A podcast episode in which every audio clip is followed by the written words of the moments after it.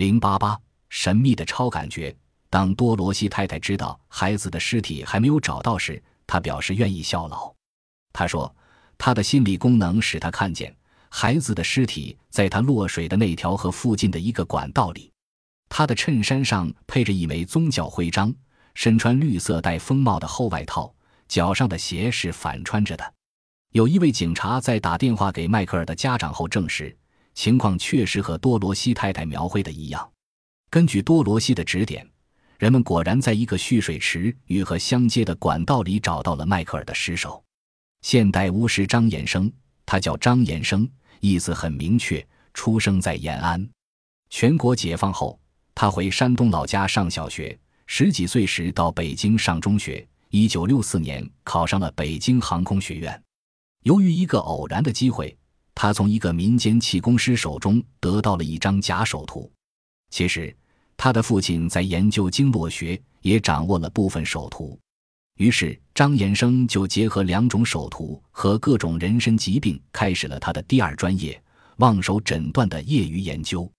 他首先通过一个个具有相同病症的人的手相来判断假手图的真伪，用经过验证的正确病理位置取代假手图上的脏腑反应区，然后又针对不同程度病情人的手相。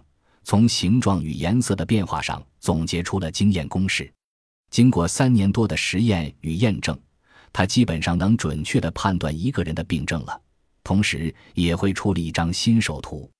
现代巫师张延生是作者川子在《自学》杂志上发表的一篇文章。文中说，当作者第一次见到张延生时，他托起作者的右手看了一阵，说：“你爱人不出三天要肩痛。”当时作者对这话没上心，因为他爱人肩膀从来没痛过。说完这话的第三天，作者的爱人一大早就叫他给他的单位打电话请假，说他右肩痛得厉害，要去医院看病。又有一次，作者让张延生看他爱人的身体如何。张延生拿起作者的右手，俯下身认真的看了一阵，说：“你爱人吃饭不好，十二指肠有问题。”并且未有下垂，睡眠梦多。嗯，作者不置可否。尽管他说对了，但这些病不少人都有，猜也能猜个八九不离十。他左侧锁骨下有一块伤疤，这可是外伤啊！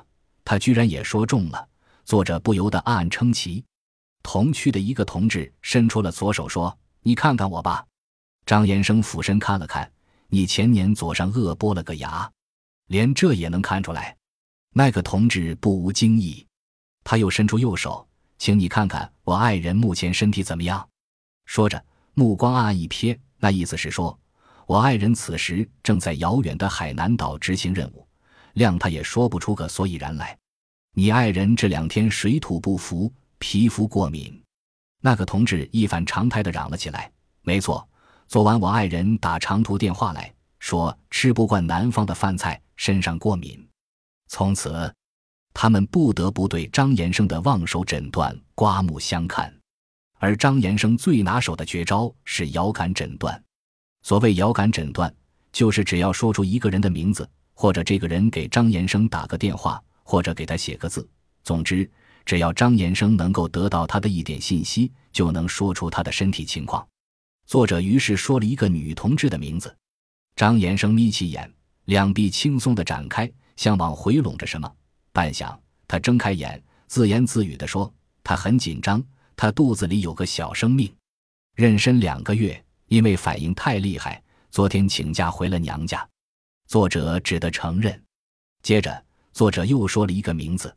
张延生边捕捉着什么边说：“他右边不大好，左边也不大好，心脏跳得很慢，给我的感觉是在躺着。”作者心悦诚服地说。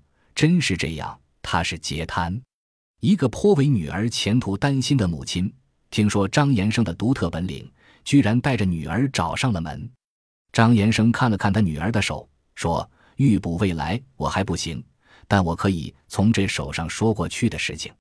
你女儿十六岁那年有一场大劫，但她躲过去了。”母亲的脸一时煞白，嘴唇抖了半天，才说：“我今儿碰上神仙了。”他十六岁那年掉进了松花江，从那儿掉下去的没一个上来。可鬼使神差，他居然被人救上来了，抢救了很久才活过来。张延生转向眼泪汪汪的女儿说：“你别为前途担心，你会干得不错，因为你的生命力特别强，这跟你那次大难不死有关。此外，张延生还能根据人体发出的生物场做出超人的判断。某大学里有一位干部得了绝症，且已到了晚期，有人请张延生去看，他看后回来对亲朋透露，此人气数已尽。”服什么药都没有用了，并且预言立冬前十八日他必死无疑。果然，两个多月后的那一天，那位干部病情急剧恶化，抢救无效，当天夜里就去世了。听过张延生预言的人无不张口结舌。为什么人类会有超感觉能力呢？东京大学的中冈明古教授认为，在自然界中，许多动物都具有不可思议的超感觉能力。低等动物蜜蜂能感觉到四英里外花丛的存在，响尾蛇在夜间能看到红外线。在较高等的哺乳动物中，蝙蝠能发出超声波探测障碍物，狗能听到超音速的哨声等等。从理论上讲，人类是高等动物之灵，起码哺乳动物的超感觉能力，人类都应具备，也应该有类似的构造。意大利罗马的精神研究院的科学家们。对超感觉的问题进行了整整八年的研究，他们认为人的头部有个松果腺，那是一个很奇怪的器官。在史前时代，古生物的松果腺就像位于头顶的第三只眼，称为松果体，可以感知外界信息。比如被称为活化石的鳄蜥，在它年幼时，松果体是露出来的，到渐渐长成后才长出皮肤遮盖住。据研究。鳄蜥的松果体能够看到外界的东西，人类的松果体也赋予人类以非凡的超感觉能力。